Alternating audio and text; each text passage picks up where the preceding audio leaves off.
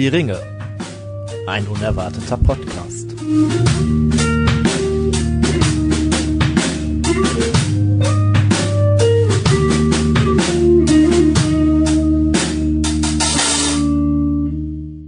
Hallo ihr Lieben, herzlich willkommen zu Hör die Ringe, ein unerwarteter Podcast. Ja, und da sind wir auch schon wieder. Fast pünktlich wie die Maurer begrüßen wir euch zur neuen Folge unseres Podcastes. Wir haben jetzt inzwischen, ja, ich würde sagen, das erste kleine Stück unserer Reise durch Mittelerde abgeschlossen. Wir sind gestartet im Auenland, sind gewandert durch Bre, waren auf der Wetterspitze, trafen Elben, redeten über Elben, hörten von Verrat, hörten von den Ringen, sind durch Arnor geschritten und im Bruchtal gelandet, haben uns die wichtige Spalte Mittelerdes angeguckt und ja, da sind wir auch geblieben, haben geschaut, wie sieht's in Mittelerde aus zu der Zeit und ich denke, wir sind alle heiß darauf, das nächste kleine Stückchen unserer Reise zu gehen und zwar aus Bruchtal heraus mit den Gefährten und deswegen reden wir ab heute mal ein bisschen über die Gefährten.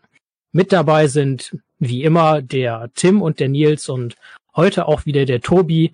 Der Tobi scheint bei euch durchaus beliebt zu sein. Bei uns ist er es auch. Äh, hallo Tobi. Hallo. Und natürlich auch hallo ihr beiden anderen. Ich weiß nicht, ob ihr in letzter Zeit mal ja, irgendwann hallo. in die E-Mail-Adresse reingeguckt habt, aber da waren schon einige sehr äh, wütende E-Mails drin, äh, von wegen, dass der Tobi nicht mehr kommen darf. Echt? War das so? Nee. Die habe ich alle geschrieben, aber irgendwie hat es nichts gebracht. Ich bin ja eigentlich heute nur hier, um äh, den zweiten Teil von Tobis Rede zu hören. Ne? Also die unsere gewissenhaften Zuhörer, die werden es ja schon noch, äh, die werden es noch wissen, dass äh, der Tobi ja äh, in der letzten Folge, in der er da war, äh, es war nicht die letzte Folge, aber in der letzten Folge, in der er da war, äh, ein Plädoyer gegen Frodo quasi angefangen hat. Und deshalb bin ich tatsächlich heute hier äh, und sehr gespannt gleich auf das Plädoyer, also auf den zweiten Satz des äh, Plädoyers. Ich weiß noch sehr genau, wie es angefangen hat. Also, wie ihr merkt, ähm, heute ist hoffentlich einiges geboten. Äh, ganz kurz noch zu Tobis Plädoyer. Ähm, wir wollen wirklich gerne jedweder Meinung zum Herrn der Ringe oder generell zum Tolkien-Universum einen äh, Platz und eine Möglichkeit zur ähm, ja zur Stimme zukommen lassen. Deswegen, vielleicht gibt es da draußen welche von euch, die äh, Frodo abgöttisch lieben oder äh, ähnliches. Ähm. Oder auch einfach eine vernünftige Ansicht im Hinblick auf Frodo haben und keinen Extrempunkt. Soll ja auch vorkommen. Und hoffentlich, ja, wir hoffentlich haben heute mit schon einem gesunden Sarkasmus umgehen könnt und einer äh, ja kultivierten Streitkultur. Das kultiviert ist überhaupt ein gutes Wort. Ähm, wir haben festgestellt, dass wir wirklich ein kultivierter Podcast sind. Apropos kultiviert haben wir eigentlich wieder Genussmittel am Start?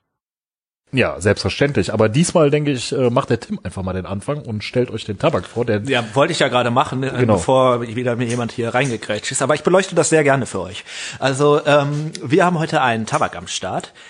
Und das ist ein Tabak, wenn ihr jetzt uns zum ersten Mal hört, es soll ja auch Leute geben, die bei Podcasts mitten in der Mitte anfangen und nicht irgendwie am Anfang. Äh, Gutes Stichwort übrigens. Vielleicht habt ihr ja schon unsere erste Folge noch mal gehört. Die haben wir ja extra für euch neu aufgenommen.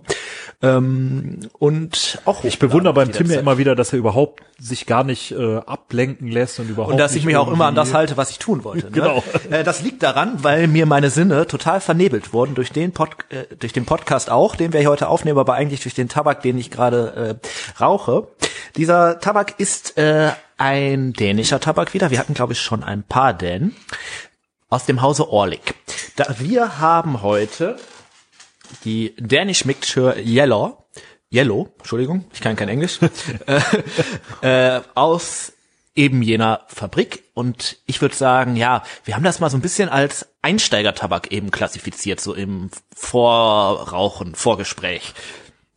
Äh, genau, also ein guter Alltagstabak aber auch. Also im Kaltduft schon sehr angenehm. Äh, Tim, ich weiß nicht, du hast die Packung gerade noch mal in der Hand. Wir haben die Pfeifen tatsächlich schon gestopft und rauchen sie gerade schon. Vielleicht möchtest du einfach noch mal riechen und ähm, den Zuschauern mal so beschreiben, was denn so der erste Eindruck vom Kaltduft ist. Äh, Zuhörer natürlich, entschuldige. Also ich finde, es gibt ja bei Tabak so grundsätzlich ähm, drei Richtungen. Es gibt einmal die süßen Tabaks, wobei ich da immer finde, es ist was anderes, ob es so fruchtig süß oder schokoladig süß, erdig süß ist. Äh, und dann gibt's halt noch irgendwie Tabaks, die so eher mh, platt sind vom äh, Geschmack her. Tabaks Also, oder Tabake? Das hatten wir schon mal äh, die Frage, wir haben es nie abschließend geklärt. Werden wir auch nicht mehr tun in diesem Podcast. Ähm, dieser Tabak riecht tatsächlich ziemlich fruchtig, wenn man ihn einfach mal so kalt äh, einfach nur dran riecht. Ähm, nicht ganz so aggressiv wie beispielsweise der Midnight Mixer, den wir hier auch schon mal hatten, sondern eigentlich so ziemlich ähm, ja angenehm fruchtig. So echt so ein bisschen wie wenn man an einem Obstkorb riecht, ohne ins Obst zu beißen. Ja. Äh, ich denke, äh, Mango ist, glaube ich, so. Ja, ja, ich weiß ja nicht, wie dein Obstkorb Leitfaden aussieht. Meiner hat Und Mango. Äh, nee, aber das ist so der beschriebene äh, Leitgeruch quasi, den äh, der von der Firma beschrieben wird. Und ich finde, das riecht man doch sehr gut raus. Ähm, alles im Allen, also mein Kopf ist jetzt zur Hälfte leer. Ähm, Der Pfeifenkopf. ja, genau. Ähm, ich finde ihn sehr gut tatsächlich und würde sagen, auf jeden Fall eine Empfehlung wert. Gerade für diejenigen unter euch, die noch nicht so viel damit am Hut hatten und, und es einfach mal ausprobieren wollen. Auch ein guter Einsteiger-Alltagstabak. An dieser Stelle wollte ich noch ein kurzes Danke loswerden. Äh, den Tabak habe ich nämlich tatsächlich zu Weihnachten geschenkt gekriegt von meinem lieben Opa und dafür nochmal ein Danke. Kurze persönliche Worte. Coole Sache. Und äh, wie ihr das von uns ja kennt, ähm, sind wir auch ähm, mit Flüssigkeiten bestens versorgt. Und zwar hat der Steffen uns wieder ein kleines Schätzchen mitgebracht.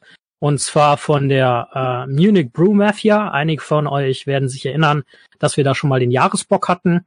Hat er uns das kriminelle Helle mitgebracht.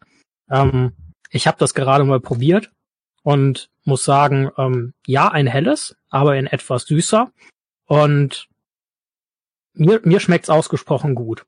Ähm, also ich kann mir auch, ich war schon ein paar Mal in Bayern ähm, und in den Alpen und ähm, ja, also passt wie Arsch auf Eimer. Ich sitz quasi jetzt mit dem Bier äh, in der Hand auf einer schönen Alm und äh, lass mir Gut, ob jetzt die Sonne äh, auf den Bauch München unbedingt, ob jetzt München unbedingt geografisch in ähm, den Alpen einzuordnen ist, weiß ich dann noch nicht Nein, so. kurz davor. Aber auf jeden Fall, auf jeden Fall vielleicht äh, Voralpen. Äh, mir schmeckt es tatsächlich auch sehr gut. Äh, es ist sehr hopfig, ne? Also das ist so das, Ja. was ich einfach so mitnehme. Äh, Ich hatte ja schon die Vermutung, dass es in die Richtung IPA geht, tut es aber tatsächlich nicht. Ich finde, am Anfang hat's gar nicht so super viel Geschmack. Ähm, aber gerade so im Abgang schmeckt es sehr fruchtig, finde ich. Ja, Weiß nur nicht, was für ein Obst es ist. Also von mir wird's auf jeden Fall eine Blumen, Blumenwiese passt immer gut. Von mir wird's tatsächlich eine Empfehlung geben für das Bier. Also sehr vollmundig, sehr hopfig. Ja, ich muss sagen, ich bin jetzt auch nicht so der riesen äh, Fan von so hellem Bier, aber das ist ganz gut. Ja, schön, dass wir das alle loben. Es gab tatsächlich auch schon kritische Stimmen in diesem Podcast, gerade aus der Technikecke zu dem Bier.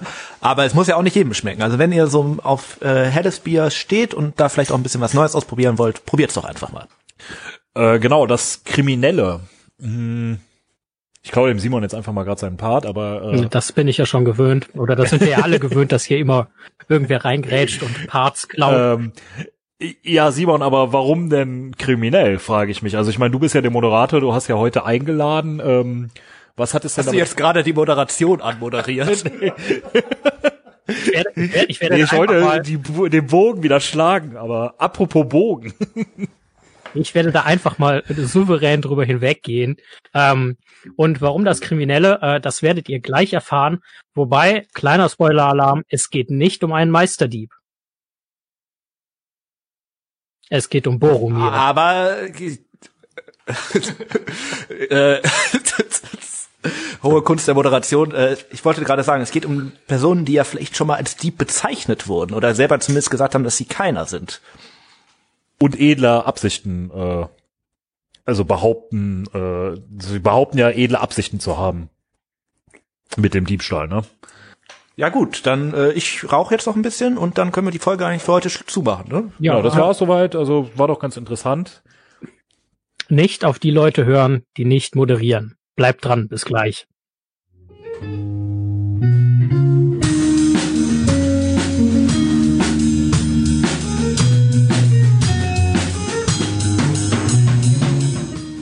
Der, der immer stirbt.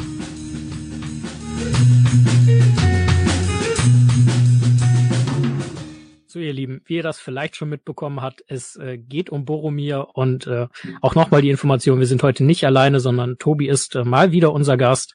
Und äh, ja, jetzt zu Boromir. Ähm, Tobi, vielleicht möchtest du direkt beginnen. Wer ist Boromir? Ähm, ja, Boromir ist Sean Bean eigentlich, ne? ähm, Ned Stark. Boromir ist Ned Stark, ja. Ähm, nee, Boromir ist ähm, ganz kurz zusammengefasst ein Mensch aus Gondor, ähm, Sohn von Denethor, der da der äh, Truchsess ist, also der Regent, solange es keinen König gibt, ähm, älterer Bruder von Faramir und ähm, nimmt an Elrons Rat teil und wird daraufhin einer der neuen Gefährten der Gemeinschaft des Ringes und Spoiler äh, stirbt irgendwann am Ende des ersten Teils. Das Dumbledore war- stirbt auch übrigens. Wir sind jetzt auch ein Harry Potter Podcast. Das Okay. Ja, das, das wäre so meine Kurzzusammenfassung. Ist ein, ach so, ist ein Mensch, das muss man glaube ich noch erwähnen. Tim, ich merke, du hast heute ein ganz äh, besonders gesteigertes äh, Mitteilungsbedürfnis. Ähm, ja, willst du sonst uns würde ich diesen Podcast doch nicht machen, oder? möchtest du uns noch was äh, dazu erzählen, wer Boromir ist? Hat dir das nicht gereicht von mir jetzt, oder was? ja, ähm, also tatsächlich ist ja Boromir äh, so auch ein Teil der Gefährten, deswegen behandeln wir ihn da jetzt auch heute. Äh, und einer der beiden Menschen in dieser Gruppe, neben Aragorn. Ähm, und eigentlich für den ersten Teil. Der einzige normale Mensch, ne? Der einzige, ja, ja, vielleicht kommen wir da noch mal ein bisschen zu. Äh, und so im ersten Teil, man, der geht manchmal ein bisschen unter, finde ich, aber der ist eine der wichtigsten Figuren im ersten Band. Erklärung folgt später. Okay. Also ich würde ja eher denken, so am Anfang, der ist eher so ein bisschen so ein Loser, aber okay. Also meine persönliche Meinung, Ich fand ihn im Buch immer ein bisschen unsympathisch. I- äh, ehrlich? Also ich Ja. finde k- gerade den Film äh, Boromir deutlich unsympathischer als den Buch Faramir. Wunderbar. Echt? Ich Wir haben, wir haben die erste Kontroverse. Weswegen Ähm. ist euch denn der Film beziehungsweise der Buch Boromir eher sympathisch oder unsympathisch? Also ich finde persönlich der ähm, Film Boromir ist sehr gut dargestellt, muss man sagen, aber ähm, hat manchmal so ein bisschen dieses ja, der hat fast schon manische Züge. Der ändert seine Meinung ziemlich schnell und ist ein bisschen sehr auf den Ring versteift. Das ist ein Teil seines Charakters, keine Frage. Ähm, aber der kommt im Buch nicht ganz so stark raus, sondern auch im Buch ist der eher auch ein tatsächlich ziemlich wertvolles Mitglied für die Gemeinschaft, der auch den Gefährten wirklich weiterhilft. Ähm, also ich fand tatsächlich im, im Buch dann immer so ein bisschen, ja, platt ist jetzt das falsche Wort, aber immer so ein bisschen, der, der hat mich nie so ganz abgeholt. Ich hatte nie das Gefühl, dass der so super viel Tiefe hat, dieser Charakter. Und ähm, durch die äh, auch auf jeden Fall schauspielerische Leistung von Sean Bean ähm, hat mich der Film Boromir dann doch äh, irgendwie mehr abgeholt als der äh, Buch Boromir. Das, was der Tim sagt, dass der sich so auf diesen, diesen, ähm, also dass der irgendwie sehr dargestellt wird, als hätte er quasi sich auf diesen Ring verstre vers verstreift, versteift. Ähm, das finde ich gerade hat äh, Sean Bean so super dargestellt und dadurch finde ich das teilweise auch ein bisschen bisschen besser aufgebaut, die Entwicklung zum Ende hin von ihm. vom Buch Boromir kann ich ja noch nicht mitreden, da wir, wenn ihr die erste Folge, glaube ich, nochmal hört, wisst ihr ja, dass äh, ich das Buch jetzt Kapitel für Kapitel lesen wollte. Äh, Soweit bin ich natürlich leider jetzt noch nicht. Ähm, jetzt kenne ich nur den Film Boromir, der ja doch nur eine ja, na gut, eine kleine Rolle spielt, ne, durch den, also er wird zwar im zweiten äh, Film und im dritten Film nochmal erwähnt, ähm, hat aber, spielt ja aber eigentlich keine Rolle mehr, einfach dadurch, dass er nun mal, äh, Vorsicht, Spoiler-Alarm, tot ist. Ja, da kannst du ja mal Denethor fragen, ob er wirklich keine Rolle mehr spielt. Ja. Äh, wird das was anders? Äh, gut, Äh, gut, aber ja, ich meine für den äh, Ablauf der Geschichte, wobei auch da muss man sagen, natürlich durch seine Taten spielt er vielleicht noch einen Ablauf. Ähm, ansonsten sehe ich das aber eher so wie der Tim, dass er halt eher so eine Negativrolle besetzt mit ähm, die ihm vielleicht auch gar nicht so ähm, mh, gerecht wird, also mit der dadurch, dass er den Ring von Frodo haben will, ich meine, er hat zwar seine edlen Absichten dahinter und möchte den Ring zur Verteidigung Gondors nutzen, ähm, ist aber ja, benutzt dafür aber dann eben dieses sehr kontroverse Mittel, erkennt aber ja doch rechtzeitig, dass es halt eben ein Fehler war mhm. und kann diesen Fehler aber nur quasi wieder gut machen durch seinen Tod, was halt so sehr tragisch ist und dadurch ist er so ein tragischer Held und damit ist er einfach für mich ein Loser. Ich denke, so. gut, gut, dass wir drüber so gesprochen viel zum Thema haben. Podcast mit Niveau. Also das ähm, ja, ich wollte es mal so äh, knallhart ausdrücken. Ich, ich habe mal mit dem schwächsten Argument angefangen. Also ähm, ich gebe auch gerne noch äh, meine Meinung ab und ähm, ich finde, dass der Film und der Buch Boromir sich ähm, darin ähneln, dass sie äh, letztlich ähm, in erster Linie Gondor zugetan sind. Also ähm, wirklich äh, sehr treu gegen ihre, gegen ihre, über ihre Heimat. Ähm, Was aber ja auch nicht wirklich verwunderlich ist, so als Thronhabe, oder? Ähm, ja. Aber das kommt bei ihm vielleicht am stärksten von allen durch, finde ich. Ähm, und dass er halt den Ring gerne gegen Sauron verwenden würde und die mächtige Waffe des Feindes kontrollieren möchte. Ähm, ich finde das, was du gesagt hast, Tim, ähm, dass er im Film diese ja von Anfang an schon recht manischen Züge hat. Äh, eine sehr scharfe Beobachtung, die teile ich. Ähm, und im Buch äh, ich halte mich auch für ein Genie. Ja, Tim sagt ja hier immer angeblich die klugen Sachen in diesem Podcast. Und äh, ne? im, im Buch finde ich ihn aber äh, zum Beispiel eine ganze Ecke tiefer als im Film. Ähm, ja, so ein bisschen zu seinem Verhalten. Er ist ja schon so ein klein wenig äh, Gondor zentriert ähm, und äh, ja, hängt das mit seiner Familie zusammen. Ihr habt eben angesprochen, er hat einen äh, Vater, vermutlich hatte er auch eine Mutter und er hat auch einen kleinen Bruder Faramir. Ähm, was ist denn das eigentlich für eine Familie? Boromir der Gauland Mittelerdes. Also jetzt wird's aber ein bisschen hart. Also, also um, um das mal ganz schnell abzuwürgen. Ähm, ich, ich hatte ja eben schon gesagt, Boromir ist der Sohn von Denethor, das ist der. Also bleiben Truchsess, wir jetzt bei Polemik also, oder beantwortet ihr mir noch die Frage? Ich bin doch gerade dabei. Ich wollte nur mal einen dummen Kommentar irgendwie einwerfen, weil du gesagt hast, Gondor zentriert. okay. Es ist dir gelungen. Was ist denn jetzt mit seiner Familie? Genau, also sein Vater, Denethor, ist der ähm, Truchsess von Gondor, das heißt der Vertreter des Königs, solange es keinen König gibt. Ja, aber der faktische König eigentlich zu dem Zeitpunkt. Der Regent, äh, genau. Ja, also ja. die Könige gibt's ja da seit was weiß ich wie vielen Jahren nicht mehr und im Endeffekt geht die Macht von dieser Familie aus. Im Übrigen kann man, wie ich festgestellt habe, äh, Leuten, die den Herr der Ringe vielleicht einmal gesehen haben, tatsächlich sofort sagen, wer Denethor ist, auch wenn die keinen Namen kennen, indem man nur sagt, das ist der, der so eklig die Tomate frisst. Sein Bruder ist Faramir, das ist sein jüngerer Bruder. Und ähm, seine Mutter ist, glaube ich, schon äh, die ist tot zu dem Zeitpunkt. Jahren, aber auch schon tot. Ja. Ne? Ähm, Boromir und Faramir hatten eigentlich immer ein ganz gutes Verhältnis, obwohl der Denethor sehr stark gezeigt hat, dass Boromir irgendwie sein Lieblingssohn war. Hat äh, Boromir da, da eigentlich was ähm, gegen Mal gemacht? Also ich meine, wir wollen ja jetzt nicht die Beziehung zwischen Faramir und Denethor beleuchten, aber ähm, hat Boromir Faramir da irgendwie mal beigestanden oder? Ähm? Ja, du hast schon recht. Es ist so ein bisschen so, also zusammenhalten die schon, ne? Äh, und Boromir sagt ja auch irgendwie immer, Faramir hat auch was gemacht, oder zumindest im Film gibt's ja irgendwie diese Szene, ne? Faramir hat auch irgendwie toll gekämpft. Im zweiten Teil war das, glaube ich, an diesem Rückblick.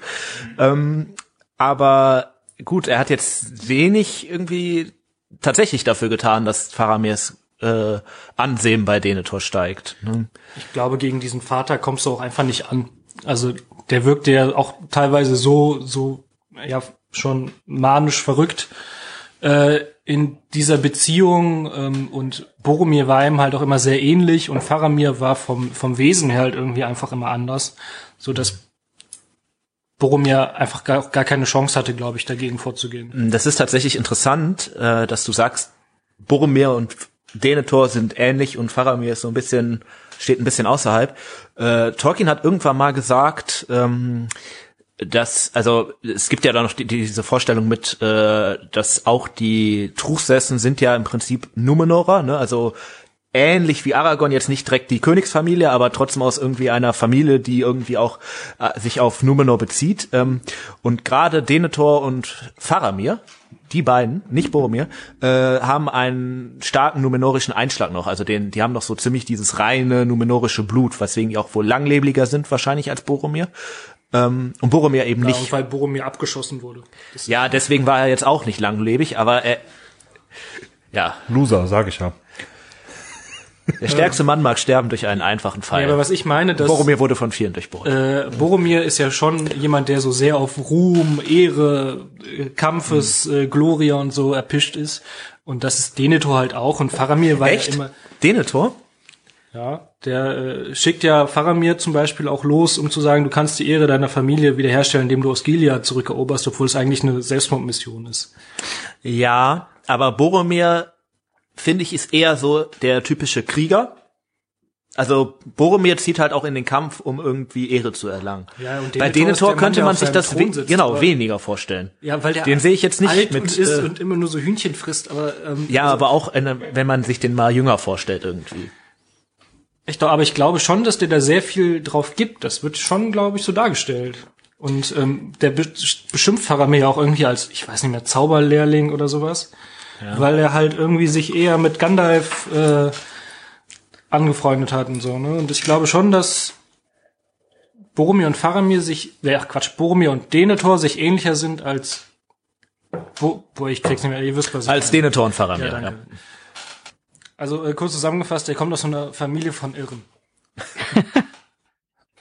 ja, wobei Faramir ist ja doch eher so der Bodenständigste ständigste von denen und vielleicht noch so am ehesten auf das Wohl Mittelerdes dann doch tatsächlich bedacht. Ne? Also auch, der braucht zwar auch so ein bisschen äh, Lehrzeit, aber ich meine, er ist ja auch der Erste, der diese Vision hat. Das stimmt, und er hatte ja auch äh, deutlich häufiger als Boromir. Ne? Das heißt, äh, er scheint so ein bisschen auch ähm, äh, ja empfänglicher zu sein für so die Schwingungen im Mittelerde als Boromir. Ähm, Trotz allem geht ja am Ende dann Boromir nach Minas, äh, nach Minas Tirith ja auch, aber äh, nach Bruchtal ähm, und äh, hat dann diese Rolle, die er dann spielt. Ganz kurz, ich glaube, dass das, was der Nils gesagt hat, mit dem ähm, er, was hast du gesagt, mit dem er ähm, also Faramir ist mehr auf das Wohl Mittelerdes ähm, bedacht. Das liegt, glaube ich, auch an dieser Gondor-Zentriertheit, die Boromir halt einfach hat. Ne? Der sieht diesen Ring, denkt sich, geil, das ist eine starke Waffe, die kann ich nutzen, um Gondor irgendwie zum Sieg über Sauron zu führen. Und ähm, wenn man es jetzt mal irgendwie ein bisschen doof ausdrückt, ist diesen Ring zu zerstören ja schon eher der der feige, äh, hinterhältige Weg und nicht der Sieg und Ehre im Kampf. Aber der endgültige Weg halt. Ne? Also genau, aber das. Ja. Wobei man jetzt natürlich sagen könnte, gerade der Film Boromir erkennt das ja eigentlich, ne? Von wegen, man läuft nicht einfach nach Mordor. Oder ich glaube, im Deutschen heißt es, man kann nicht einfach nach Mordor hineinlaufen oder sowas, ne? Äh, man äh, spaziert nicht einfach. Ja, ich, irgendwie ja, ja. so. Also ich merke, ihr seid da auch so manchmal so ein bisschen uneinig. Jetzt möchte ich mal eine Frage einstreuen, die der äh, Steffen mir quasi gerade zugesteckt hat. Also für die Zuhörer, die es nicht wissen, Tim, Tobi, ihr seid ja auch Brüder. Äh, seid ihr, oh, ja genau, ah, echt, ja. Ähm, seid ihr vergleichbar mit äh, Boromir und Faramir? Also vielleicht der Tim so als äh, Boromir und also der Tobi als Faramir. So der nein, nein, nein, das musst du einmal bitte, wie, wie bist du jetzt auf die Rollenzuteilung gekommen? Einfach weil Tim älter ist? Ja, weil ich vorher halt gesagt habe, äh, Faramir ist so der, der eigentlich vernünftigere, cleverere ist und äh, Tim äh, ja, Rolle so wie Boromir halt der große ein? Spinner. Bist du dann Denethor? Bitte? Bist du dann quasi Denethor? Ja, gut, ich so bin ja nicht dein Vater, ne? aber äh, wenn du das möchtest, bin ich auch für dich Denethor quasi, dass wir Hand in Hand da irgendwelche Spinnereien zusammen austüfteln, ist ja kein Problem. Aber ich hasse den Tobi ja nicht, von daher. Ich, ich, möchte, ich möchte dazu auch was sagen. Und so folgendes. Ähm, sowohl äh, Tim wie auch Tobi kenne ich schon schon eine Ecke, äh, Ecke länger. Und äh, ich finde nicht, dass sie wie Boromir oder Faramir sind. Ähm, die sind eher wie, Ja, im Zweifelsfall wie äh, zwei verschiedene Zauberer. Ich sag jetzt nicht, welcher wer sein könnte. Ich bin Gandalf. Oder oder aber vielleicht auch äh, so ein bisschen wie zwei Hobbit-Cousins, wobei ich da auch äh, nicht näher darauf eingehen würde, wer äh, Also du meinst, denn welcher äh, sein könnte. Ja, Tobi ist quasi Frodo und äh, der Tim ist. Nein, nein, ich hatte tatsächlich eher an Mary und Pippin gedacht. Ähm, Tobi, bleibt doch sitzen. Hallo, kommt zurück. Und geht mal ein bisschen mehr ans Mikro, man versteht euch kaum. Ähm, ja, also viel gehört, gut, äh, gut vorgetragen. Ähm, wie macht sich denn Boromir insgesamt als Teil der Gefährten? In Bruchtal wird ja dann beschlossen, ähm, dass neun Gefährten den Ring quasi vernichten sollen. Und äh, Boromir ist ja einer von ihnen, wobei er diesen Weg ja nicht unbedingt, zumindestens laut dem Buch, nicht unbedingt vorhat, ähm, bis zum Ende mitzugehen. Ähm, Im Film ist das ja zum Beispiel nicht ganz so deutlich. Wie würdet ihr denn Boromir sowohl im Buch wie auch äh, im Film als Gefährten einschätzen? Also Boromir, vielleicht nehmen wir erstmal, fangen wir erstmal an, wie ist der überhaupt da hingekommen, ne? Das würde ja wahrscheinlich erstmal die Zuhörer in, interessieren. Ich habe mir das jetzt mal angelesen, natürlich nicht aus dem Buch selber, sondern aus diversen ähm, Fanpages. Ähm, Boromir hat dann ja auch, wie Faramir, äh, diese Vision gekriegt, davon, dass er nach äh, Bruchtal gehen muss und hat sich dann ja auf den Weg gemacht, ist und hat 111 Tage, also eine Zahl mit drei Einsen. Also ein Dritteljahr für, äh, quasi. für die Abergläubischen unter euch äh, gebraucht, um äh, dorthin zu gelangen und ist auch ein ganzes Stück des Weges tatsächlich musste er zu Fuß zurücklegen. Ähm, was ja vielleicht dann auch zeigt, also der wollte schon auf jeden Fall dahin kommen und der hat auch diese Notwendigkeit gesehen, weil ansonsten hätte er sich ja nicht aus Gondor so weit wegbegeben, weil wir haben ja gerade eben gesagt, wie wichtig ihm tatsächlich äh, dieses Gondor ist, ne?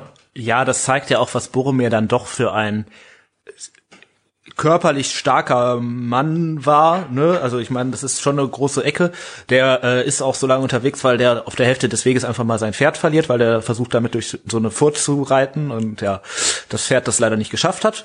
Ähm, und äh, das zeigt aber auch, wie willensstark der tatsächlich ist als Mensch, äh, zumindest in dem Zeitpunkt, als er nach Bruchtal äh, kommt.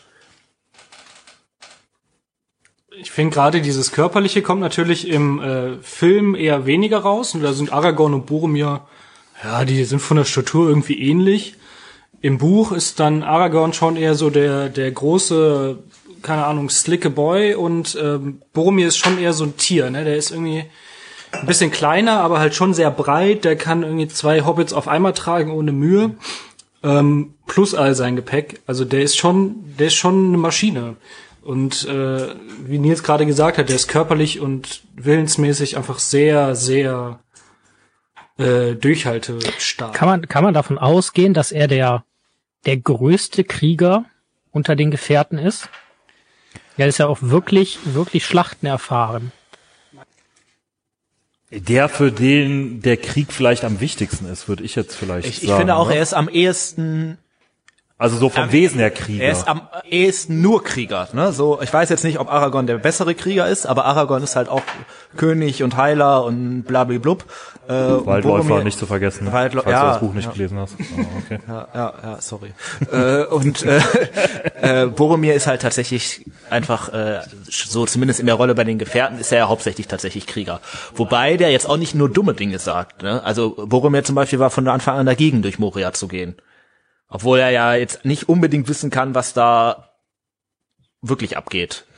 War er vielleicht nicht einfach nur dagegen, ähm, weil Gandalf dafür war oder wobei Gandalf war ja nicht so richtig dafür, ne? Aber Ja, wieder ein Unterschied zwischen Buch und Film. Ne? Im Buch ist Gandalf tatsächlich sehr stark dafür, durch Ja, die Minen zu gehen. Äh, und Aragorn und Boromir sind eigentlich so hauptsächlich dagegen. Ja. aber er misstraut den äh, dem Zauberer ja schon, ne? So Zumindest im Film kommt das so rüber, ne? Wer ihm wirklich misstraut.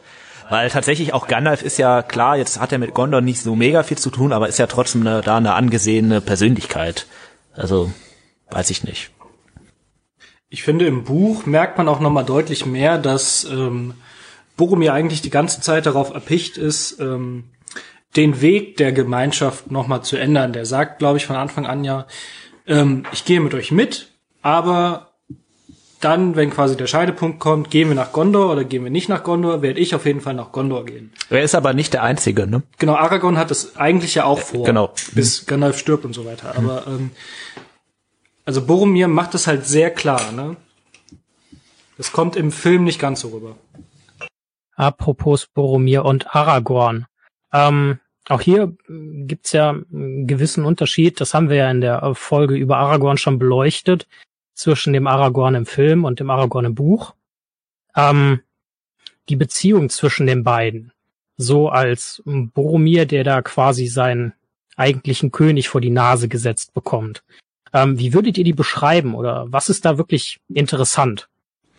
Entwickelt sich, würde ich jetzt sagen. Also so wie jede Beziehung unter Menschen. Ähm, am Anfang vielleicht nicht so gut, ne, weil am Anfang muss er halt erstmal erkennen oder auch nicht einsehen, äh, ja, ich verliere jetzt gerade Macht, weil äh, bisher bin ich der Erbe Gondors und da ist jetzt jemand anders, der anscheinend der Erbe Gondors ist und äh, klar wird mir auch nicht gefallen, ne, wenn ich plötzlich so mein ganze meine ganze Zukunft verliere, die mir von Kindesbeinen an, also Denethor ist ja glaube ich mit einem äh, oder Denethor ist ja Truchsess geworden, als äh, Boromir ein Jahr alt war. Ähm, und äh, also Boromir ist mit nichts anderem aufgewachsen, als zu wissen, so ich werde irgendwann mal Truchsess. Ne? Der ist ja zu dem Zeitpunkt der ganzen Geschichte auch schon irgendwie so 40 oder so, ne? Also der hat das schon eine ganze Weile wartet der eigentlich schon. Hm? Hm. Ähm, und aber hinterher, also im äh, als tragischer Held, ne? also quasi als äh, Loser der Geschichte, ähm, ja, ja, er ist der einzige Gefährte, der tatsächlich stirbt. Ja, ähm, ich finde gerade diese Beziehung kommt im Film, das ist tatsächlich ein Punkt, der im Film, finde ich, sogar noch ein bisschen besser rauskommt. Ähm, man sieht das ganz gut an den Dialogen, die die beiden führen. Äh, ich, man muss nur dran denken, in Bruchtal sagt Boromir ja selber noch, äh, Gondor hat keinen König, Gondor braucht keinen König. Äh, gibt es übrigens äh, großartige Memes von, äh, von wegen äh, äh, Lord of the Rings äh, has no remake und needs no remake oder so. Ähm, und das entwickelt sich ja total. Ich, als Boromir stirbt, die letzten Worte sind ja, die sagt er ja zu Aragorn, ne, ich werde gefolgt, mein Hauptmann, mein Bruder, mein König. Also in dem Moment, wo Boromir stirbt, akzeptiert er zumindest im Film vollumfänglich, dass Aragorn der rechtmäßige Thronerbe ist. Was er halt am Anfang überhaupt noch nicht tut. Also das entwickelt sich schon ziemlich stark. Wobei ja der Film Aragorn eigentlich noch so eher auf dem Dampfer ist, wir gehen nicht nach Minas Tirith. Also der lehnt das ja mehr oder weniger von Anfang an klar ab. Im Buch haben die eigentlich den Plan, zusammen zu starten und äh, dann halt die Gefährten zu begleiten, aber irgendwann in den Krieg nach Minas Tirith zu ziehen. Und äh, das kommt im Film ja nicht ganz so rüber irgendwie. Aber du würdest sagen, so grundsätzlich ist im Film ähm, gerade diese Entwicklung zwischen den beiden gut dargestellt. Ja, ich finde vor allem, ähm, sie ist auch gut dargestellt im äh, Hinblick auf das, was Tolkien eigentlich vorhatte. Ähm, wenn man sich die, also Boromir ist ja tatsächlich ein sehr alter Teil der Geschichte. Der ist schon in der Geschichte, als Aragorn eigentlich noch als Hobbit geplant ist äh, und äh, ja eigentlich äh, die ganze Geschichte noch nicht da ist, als es Legolas, Gimli, das alles noch nicht gab. Boromir ist von Anfang an, war Tolkien klar, der hat einen Teil in dieser Geschichte. Und ursprünglich war geplant, als er noch nicht gestorben ist in der Geschichte, ähm, dass der mit Aragorn nach Minas Tirith geht und die sich da verkrachen und Aragorn quasi vom vom Volk in Minas Tirith als neuer König akzeptiert wird und Boromir damit nicht klarkommt und dann sich am Ende auf die Seite Saurons schlägt. Was halt dann irgendwann geändert wurde und er stirbt dann halt äh, an Amonhelm. Ähm, und gerade das ist ja dann schon ein großer Switch, wenn man das mit dem Film vergleicht, weil da ist es eigentlich ganz klar, auf dieser Reise lernt Boromir zu akzeptieren, dass Aragorn der nächste König von Gondor sein wird. Äh, darf ich, Simon, darf ich dir ganz kurz, also was heißt die Moderation klauen, aber darf ich ganz kurz dazu eine Zwischenfrage stellen, weil so kannte ich das bis dato noch nicht. Aber selbstverständlich, Und, klar. Äh, zwar, äh, so wie der Tim das gerade beschrieben hat, hat Tolkien Boromir geliebt. Also war das eine ihm sehr wichtige Figur, dass er das quasi so zu seinen äh, Gunsten geändert hat? Und wie wichtig war Tolkien dann doch dieser Boromir? War das tatsächlich so eine sehr, sehr entscheidende Figur für ihn? Also kurz ja. Also ähm, entscheidende Figur auf jeden Fall. Boromirs Aufgabe ist ja im ersten Buch auch einfach zu zeigen, ähm, was passiert eigentlich, wenn man den Ring nicht zerstört, sondern für gute Zwecke benutzt, indem man zum Beispiel versucht, Sauron zu äh, stürzen. Und das zeigt, da kommt ja auch relativ klar raus, dass das eigentlich ein Weg ist, der ins Verderben führt. Und diese Aussage war Tolkien ja eigentlich von Anfang an wichtig, ne? dass der Ring nur zerstört werden kann, aber nicht benutzt werden. Ist er damit vielleicht sogar nicht eine der wichtigsten Figuren? Ja, zumindest eine derer, die die meiste Aussage haben, finde ich. ich. Ich denke auch, er ist eine Figur, äh, die da unheimlich etwas verdeutlicht.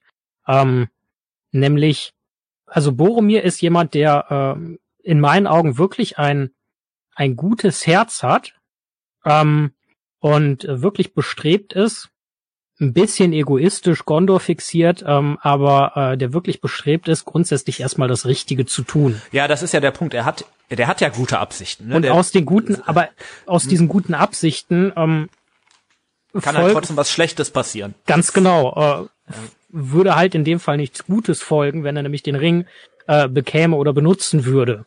Ähm, das heißt, edle Absichten, die leider wenn sie umgesetzt worden wären, ins Verderben geführt hätten wohl. Und deswegen finde ich, äh, verdeutlicht er das einfach nochmal sehr gut. Er ist auch nicht die einzige Figur, die das so zeigt. Ne? Ganz extrem wird das natürlich bei Saruman, der auch den Ring benutzen möchte, aber dem komplett anheimfällt und dann auch am Ende keine guten Absichten natürlich mehr hat. Galadriel deutet das ja auch so an. Ne? Also ja. äh, was passiert, wenn irgendwie jemand den Ring nimmt? Ähm, und Boromir ist eigentlich ja die Figur, wo das am stärksten rauskommt, die aber trotzdem halt einer von den Guten bleibt, was er ja bis zum Ende ist. Er äh, schlägt sich ja tatsächlich dann anders als in der ursprünglichen Planung nie auf die Seite von Sauron. Um nochmal so ein bisschen beim Thema zu bleiben, wo wir eben schon waren, ähm, würdet ihr sagen, äh, Tobi, vielleicht magst du noch mal was sagen, ähm, musste Boromir sterben, damit Aragorn König wird. Tim hatte ja schon angedeutet, dass Boromirs Weg quasi etwas anders geplant war von Tolkien. Ähm, und er ist ja jetzt quasi so, wie er ist. Ähm, aber an dessen Ende stünde ja, theoretisch, mal angenommen, die Figuren wären nicht gestorben, dass Aragorn nach Gondor kommt, Aragorn die Krone bekommt, dementsprechend Denethor entmachtet ist und Boromir letzten Endes ja auch. Ähm, ich würde nicht sagen, dass Boromir sterben musste. Also vom Anspruch her sowieso natürlich nicht, weil Aragorn ist König, da könnt ihr nichts gegen machen. Ähm, ich stimme äh, Tim und euch insoweit zu, dass er auf diese Reise gehen musste, damit Boromir ähm, akzeptieren konnte, dass Aragorn äh, dieses Anrecht hat. Ich glaube, Boromir, bevor er nach Bruchtal gegangen ist, hatte halt wie wahrscheinlich irgendwie diese ganze Familie, sich immer ähm, ja auch ein Stück weit im Stich gelassen gefühlt von Aragorn, weil der war irgendwie im Exil, dann war der da irgendwie Waldma äh, Waldmeister, Waldläufer äh, und so. Und die hatten, glaube ich, so ein bisschen das Gefühl, dass er einfach wenig für Gondor gemacht hat. Und dann kommt er dahin und sagt auf einmal, ich will König werden. Und äh, diese Reise war schon wichtig, damit Boromir erkennen konnte, dass das schon ein guter Herrscher wäre. Ob er sterben musste, glaube ich nicht. Das ist halt, irgendwer muss immer sterben von den Guten in so Büchern. Ne?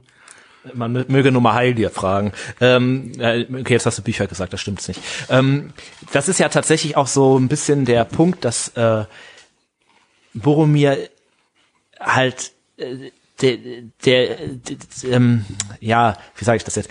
Aragorn hat zwar diesen Anspruch, aber hat ja mit Gondor eigentlich erstmal gar nichts zu tun. Aragorn kommt aus dem Norden, aus Arnor, wie wir ja schon mal beleuchtet haben. Das ist ein Reich, was vor tausend Jahren untergegangen ist, mehr als tausend Jahre. Und da könnte man natürlich jetzt auch sagen, ja, okay, es gibt da zwar eine ganz entfernte Verwandtschaft, aber eigentlich gibt es diesen Anspruch nicht mehr. Denethor sagt das ja zum Beispiel auch im Film, dass er Aragorn eigentlich nicht akzeptieren möchte. Ähm, und auch im Buch kommt das so ein bisschen raus. Ähm, es gab sogar mal, als kurz bevor Arnor untergegangen ist, haben die das schon mal versucht und haben gesagt, ja, Gondor hat gerade keinen König, aber wir haben ja Arnor noch und haben ja einen König. Lass den doch einfach äh, König von beiden Ländern sein.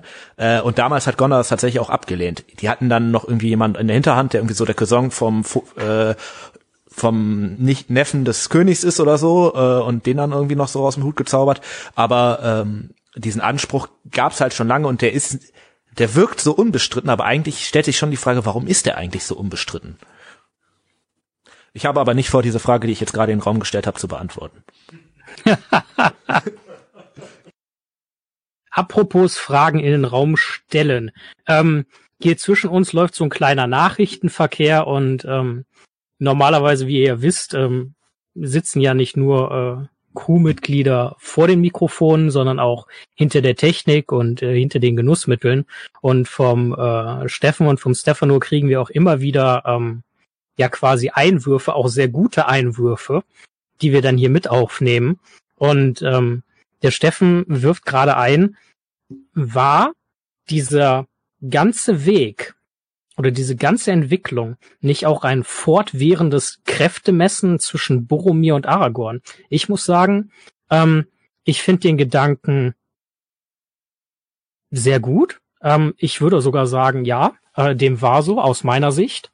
Ähm, denn letzten Endes kommt Boromir als potenzieller, ja zumindest Truchsessen Erbe Gondors oder als künftiger Truchsess Gondors, ähm, kriegt er quasi seinen König vorgesetzt und der weiß nur, okay, der tingelt halt seit ja, 70 Jahren durch die Wildnis, hat sich bisher nicht um Gondor gekümmert oder großartig geschert.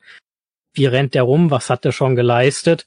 Etc. pp. Und über die Reise der Gefährten, ähm, in dem beide ja auch äh, durchaus Gefechte zusammen, also als Gefährten austragen, wie zum Beispiel in Moria, ähm, da wächst einfach äh, wächst einfach was zusammen. Und wie Tobi hat das ja eben schon ganz schön gesagt, Boromir erkennt einfach, okay, ähm, das ist ein guter Typ, ähm, dem kann ich am Ende im Zweifelsfall auch folgen, wenn er mein König ist.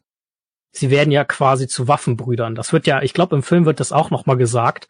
Ähm, mein, mein Bruder, mein Bruder, mein König. Ja, exakt.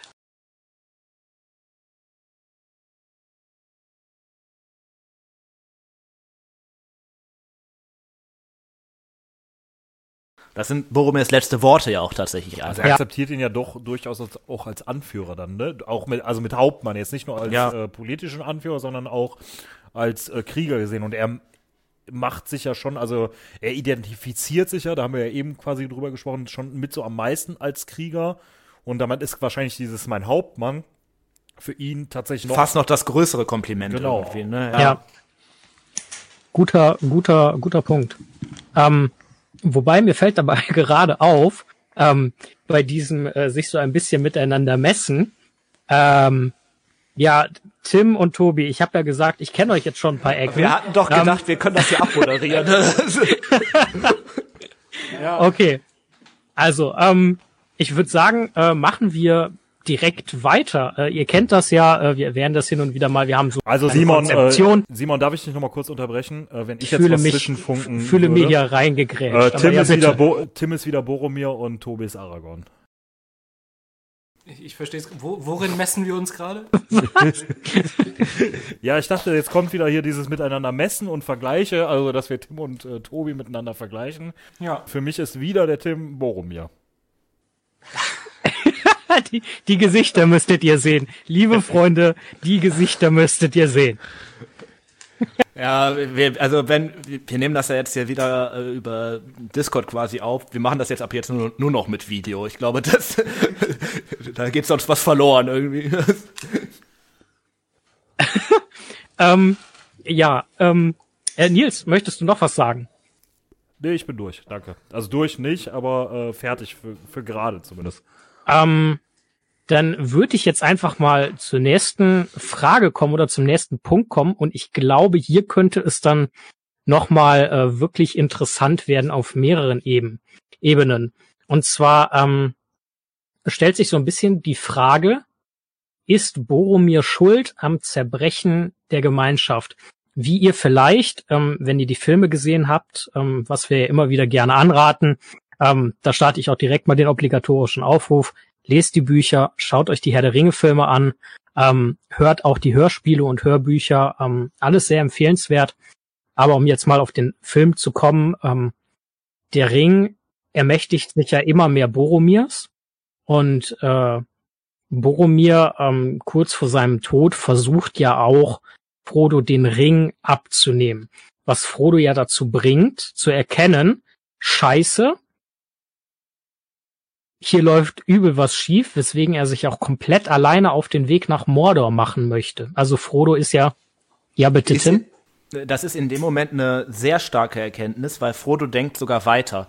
Frodo versteht in dem Moment nicht nur, dass Boromir ihn dem Ring abnehmen will, sondern dass die Gefährten nach und nach das alle versuchen werden. Manche später, weil sie vielleicht willensstärker sind und Boromir ist jetzt gerade vielleicht der willensschwächste, der es als erster versucht.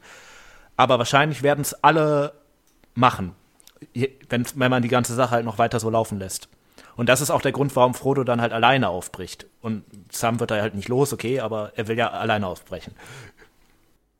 Da würde ich jetzt ganz gerne mal kurz eingrätschen. Wir haben ja den Tobi heute hier als äh, Gast. Das ist ja schon eigentlich ähm, relativ clever vom, äh, vom Frodo, oder Tim? Ja, Frodo ist nicht der stumpfe Charakter, auf den okay. er immer reduziert ähm, wird. Äh, ich werde jetzt mal meiner ähm, Anspielung gerecht, und zwar Nils, der Saruman des Podcasts, also der überall Zwietracht äh, sät. Äh, Tobi, du hast ja beim letzten Mal gesagt, du wirst ein, äh, eine Rede. Wie bitte? Die Schlangenzunge habe ja, ich so, gesagt. Ja, äh, Nils Schlangenzunge. Nils Schlangenzunge. Äh, Tobi, du hast ja beim letzten Mal eine Rede angestoßen. Und zwar wolltest du, also der erste Satz äh, der Rede war, ich, ich fange, fange, mit, dem, dem schwächsten Argument, Argument an. Genau. Äh, ich habe ihn immer noch vor äh, Ohren oder auf den Ohren. Und äh, du hast gesagt, immer wenn du hier bist, würdest du quasi um einen Satz erweitern. Mhm. Dürfte ich jetzt um den zweiten Satz bitten? Also das wäre äh, interessiert mich einfach. Ja, ganz kurz vorher, der Stefan und ich hatten eben schon überlegt, ob ich die nicht einfach so einmal am Stück aufnehme und dann äh, kann man das immer so irgendwie einstreuen oder einfach mal so zufällig abspielen. Ähm, aber äh, okay, ich habe das versprochen, dann habe ich mich jetzt selber in die Scheiße geritten, dann muss ich das jetzt auch machen. Ähm, der erste Satz war, wie du gesagt hast, ich fange mit dem schwächsten Argument an. Und dann geht es weiter mit, die Szenen mit Frodo, vor allem in der zweiten Hälfte des dritten Teils, sind für mich inzwischen beinahe unguckbar, was nicht an Elijah Woods äh, schauspielerischen Leistung liegt, sondern an diesem grauenhaften Charakter. Kurz zur Erklärung, mir ist bewusst, dass ich mich gerade auf den, auf den Film Frodo beziehe, deswegen habe ich gesagt, ich fange mit dem schwächsten Argument an, weil ich das selber eher so ein halbes Argument finde, aber es trotzdem der Vollständigkeit halber erwähnen wollte. Ähm, es kommen aber auch noch Argumente, die sich auf äh, Film und Buch Frodo beziehen. Ganz kurz, sind das dann auch sinnvolle Argumente oder sind die alle so von der Qualität? Na, das war bisher ja tatsächlich noch eher weniger ein Argument als einfach eine Aussage. Ne? Also ich, der nächste Satz ist dann die Erklärung dahinter, aber ich wollte mal einen Satz sagen. War das jetzt ein, also es war schon ein sehr verschachtelter Satz, ne? Das war schon. Äh, okay, ich kann auch nur die Hälfte noch. Das war dieses Antworten Sie bitte in einem Satz und äh, dann äh, als Politiker halt.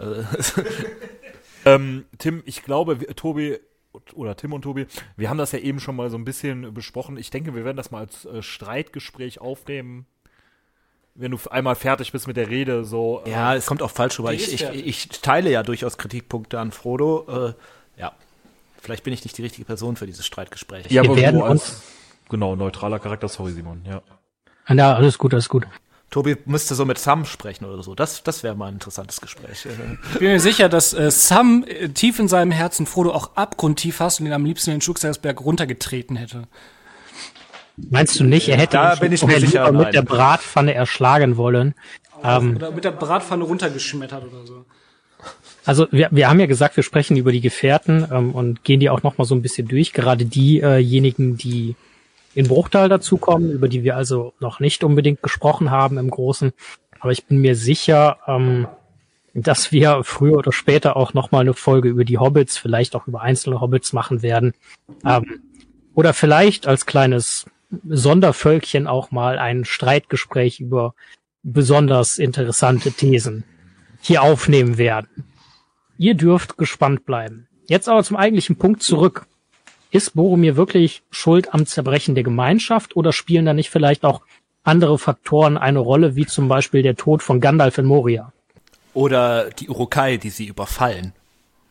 Oder der Ring, der halt diesen Einfluss ausübt. Also Zerbrechen, aber Zerbrechen der Gemeinschaft finde ich schon ziemlich hart, weil eigentlich ist es ja nur ein Trennen der Gemeinschaft, also die Gemeinschaft an sich. Finde ich ein sehr guter Punkt. Also zerbricht die so richtig, also geht es, also das Projekt an sich ist ja nicht gescheitert, das ist ja eher Frodo, der erkennt, pass auf, das äh, macht so keinen Sinn mehr und sich dann klammheimlich versucht aus dem Staub zu machen.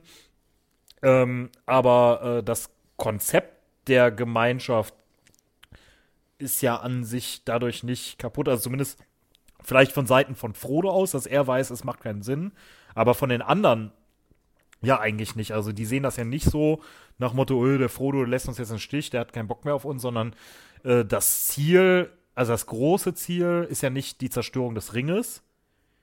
Das ist der Mittel zum Weg, äh, der, der. Ja, du meinst, das Ziel ist die Ver Vernichtung von Sauron. Ziel ist die Vernichtung von Sauron. So, und die wird ja weiter betrieben. Ähm, ich finde tatsächlich auch, dass ähm, Boromir fast noch ein bisschen ähm, gegen das Zerbrechen gegenarbeitet. Also ich meine, klar hat Frodo diese Erkenntnis, auch getriggert durch äh, Boromir, ja klar. Ich glaube, das wäre aber früher oder später, wäre der eh auf diesen Trichter gekommen, nach dem Motto, ich muss das jetzt alleine machen. Und ähm, die Gemeinschaft zerbricht oder trennt sich dann ja im Endeffekt, weil Frodo abhaut und weil Mary und Pippin von den Uruks ähm, äh, entführt werden. Wofür Boromir jetzt erstmal nichts kann. Nee, also genau, da, da, will ich hinauf. Der, der arbeitet da ja noch gegen. Ne? Also klar will er irgendwie die Feinde äh, töten und da seine Freunde retten, aber das ist ja eher noch so der, der, äh, also wäre der erfolgreich gewesen, dann hätte sich die Gemeinschaft halt nicht unbedingt getrennt, dann wären die vielleicht Frodo auch noch hinterher. Aber dadurch, dass er ähm, halt äh, stirbt und Mary und Pippin entführt werden, das ist halt eher der, der Grund, warum die sich trennen und aufteilen. Ich finde, vielleicht kann man sagen, äh, Boromir ist nicht schuld. Boromir ist halt der Stein des Anstoßes. Und zwar zum einen halt dadurch, dass er Frodo vergrault oder dafür sorgt, dass Frodo sich von der Gemeinschaft trennt. Äh, und zum anderen dadurch, dass er halt dann scheitert, Merry und Pippin zu retten. Er kennt ja dann auch Aragorn. Okay, es macht keinen Sinn, jetzt Frodo hinterher zu gehen, sondern wir müssen jetzt äh, Mary und Pippin folgen. Und er sagt ja auch, ich glaube, sowohl im Buch als auch im Film, die Gemeinschaft hat ihre Rolle gespielt. Und in dem Moment ist die Gemeinschaft dann ja als Zweckgemeinschaft, um den Ring jetzt zu begleiten, aufgelöst. So. Ja, finde ich äh, wirklich gute Punkte von euch, kann ich äh, soweit auch teilen. Ähm, dementsprechend habe ich zum Beispiel nichts mehr hinzuzufügen. Ähm, aber gut, deine Frage ist damit ja jetzt nicht äh, beantwortet. Ist das Boromir quasi schuld, dass es auseinanderbricht? Dann würde ich sagen, nein. Ich würde das auch so sehen. Fand auch, das war aus dem Kontext heraus jetzt für mich auch ein Nein. Okay. Ja, gut. Also, ja, sorry. Ja, alles gut, alles gut. Ähm, ich würde gerne einen Punkt aufgreifen, den wir nicht auf der Liste haben. Ähm, und zwar diese Entwicklung von Boromir, der äh, sich des Rings bemächtigen wird, aber diesen Fehler ähm, ja hinterher auch einsieht, bereut und eben Mary und Pippin auch in höchster Not äh, beisteht. Leider nicht erfolgreich, weil er ja dabei zu Tode kommt. Ähm, ist das ein tragisches Ende für Boromir? Ist das ein würdiges Ende? Ähm, gefällt euch das so im Buch? Beziehungsweise auch im Film? Mhm, also äh, zuerst mal müssen wir ja fragen, ist es für ihn ein würdiges Ende? Ne? Also wie stellt er sich sein eigenes Ableben vor? Und ich denke schon, dass er so ein von ah, so ein von sehr ein sehr ehrevoller und von Ehre behafteter Charakter ist. Von daher könnte ich mir vorstellen, dass das ein Tod ist, der seiner würdig ist, aus seiner Sicht heraus, auf kurze Sicht bedacht. Also ich hätte jetzt spontan auf die Frage geantwortet, äh, sowohl als auch. Also es ist sowohl ein tragischer Tod, aber es ist in dem Maße auch würdevoll, dass Boromir ja gerade damit auch wieder zurückfindet in die Gemeinschaft, mit, damit, dass er versucht, Mary und Pippin zu retten. Das ist ja dann so seine Rehabilitation. Ähm, Tim, also eigentlich ist dann ja jedes Ableben irgendwie tragisch, ne? Also jetzt können wir natürlich hier viel philosophieren, aber es gibt, glaube ich, kaum ein Ableben, was. Aber es ist halt dadurch ist, ne? noch mal tragischer, dass er versucht, halt gerade seine Freunde zu retten und dabei scheitert. Das ist ja jetzt nicht bei jedem Tod der Fall. Ja, das, Ja, aber das ist es ja auch, was seinen Tod so, so ehrenvoll macht, ne? Also, dass er Genau, ja. stirbt, weil Ja. er probiert, seine Freunde, die auch noch irgendwie schwächer sind, äh, zu beschützen. Ich finde, habe ich euch mit der Frage toll in eine Richtung geleitet. Und zwar haben wir auf unserem Bogen, ich überspringe da jetzt kurz mal was, dazu kommen wir später, ähm, zwei Fragen stehen. Und zwar, ist Boromir der stumpfeste Gefähr der Gefährten oder ist er gar der menschlichste? Äh, vielleicht muss, ich glaube, die Frage kommt vom Tim, vielleicht erklärt er mal kurz, wie er stumpf meint oder den. Ich habe das einfach mal so als äh, provokative Fragen aufgestellt und möchte da eigentlich gar keine Erklärung zu abgeben. Also Tim, Tim möchte sich aus der Verantwortung stehlen. Tobi, was sagst du dazu? Zu der Stumpffrage. Da muss man tatsächlich, finde ich, unterscheiden zwischen Film und Buch. Im Film ist der stumpfeste Gefährte eindeutig Gimli, weil er halt eigentlich immer nur überall draufschmettern möchte. Ähm, Äh, was ist mit Pippin? Der ist auch nicht, äh, ja, aber der ist nicht so stumpf, der ist halt ein bisschen naiv. der, der, der ist nicht gewalttätig stumpf, aber der ist äh, Der ist passiv stumpf oder was? passiv stumpf, ja. Ähm, und im, im, im Buch wird, ähm, wird Gimli ja doch deutlich äh, anders und äh, nicht einfach so als, als Kriegerzwerg dargestellt, sondern schon irgendwie mit ähm, deutlich mehr Kultur ist das falsche Wort, aber so Sinn für die schönen Dinge. Ja, gerade man muss ja irgendwie, als sie aus Moria rauskommen und dann da irgendwie in den Spiegelsee blicken oder so, da wird das ziemlich deutlich. Zum Beispiel. Oder als sie in Helms Klamm da in diesen Höhlen sind. Ne? Ähm, Boromir ist mit Sicherheit jetzt nicht der, das, das, das Mastermind, so wie Gandalf oder so, aber ich würde ihn jetzt auch nicht als übertrieben stumpf äh, darstellen. Ich glaube schon, dass der was in der Rübe hat. Das kommt vielleicht nicht so rüber, weil im, gerade im Film und dann ja wahrscheinlich auch im Buch wird ja ähm, mehr Wert auf sein kriegerisches Wesen gelegt, weil das halt eben für die Gefährten von Vorteil ist, dass er aber natürlich auch in seiner Heimat ja an sich schon Politiker ist und schon ähm, politische Bande geknüpft hat und dort natürlich auch äh, in seinen eigenen Kreisen ja auch aktiv ist und äh, durchaus ja äh, diese ganze Armee von Gondor befehligt und ähm, keine Ahnung, auch äh, seinen Vater wahrscheinlich auch in Abwesenheit oder in Krankheit wahrscheinlich schon mal vertreten haben wird. Ähm, also so stumpf kann er wahrscheinlich nicht sein, da die Bevölkerung ja doch durchaus, denke ich mal, zufrieden mit seiner Herrschaft ist. Ne? Zu der Frage, ob er der menschlichste Charakter ist, ähm, Genetisch ja. also ja, genetisch sowieso, genau. Ähm, und auch so, dass er natürlich irgendwie weniger so diese, dieser, dieser Superhelden-Charakter ist, sondern schon eher ähm, auch seine Fehler hat und ähm, gewisse, sich von gewissen Dingen verführen lässt. Und der fällt nun mal am schnellsten auf diesen, also wird am schnellsten von diesem Ring ergriffen und lässt sich korrumpieren. Also insofern ist er schon der menschlichste, ähm, aber auch nicht immer unbedingt in einer nur negativen Weise. Der zeigt ja auch äh, irgendwie sehr positive Eigenschaften. Ne? Also ist ein sehr, sehr herzlicher, treuer Mensch. Ne? Das ist ja, haben auch nicht unbedingt alle der Gefährten. Also. Legolas, äh, Entschuldigung, ich hatte gerade einen Frosch im Hals und wollte Legolas, Legolas husten, nicht konnte ich ja. treu. Treu schon, menschlich nicht. Ähm, ja, ich glaube halt, äh, gut, man kann auch vielleicht sagen, ja, okay, Aragorn und Legol äh, Aragorn und Boromir, sorry, sind ja die einzigen Menschen und von denen ist er natürlich deutlich menschlicher als Aragorn, aber er ist halt auch einfach der menschlichste in dem Punkt, dass er der fehlerbehaftetste der Ja. Gefährten ist. Das ne? würde ich auch so. Und das sagen. macht es einem eigentlich, finde ich, so. Also ich, identifiziere mich jetzt nicht mit dem, aber das macht es einfacher, seine Gedankengänge nachzuvollziehen. Weil der nicht immer alles richtig macht und man so ein bisschen da sich eher reinversetzen kann, als vielleicht in so ein so ein äh, Aragorn oder so, der dann doch immer alles richtig macht am Ende irgendwie. Musste er sterben, weil er zu viele Fehler gemacht hat und man zu viele perfekte Helden brauchte?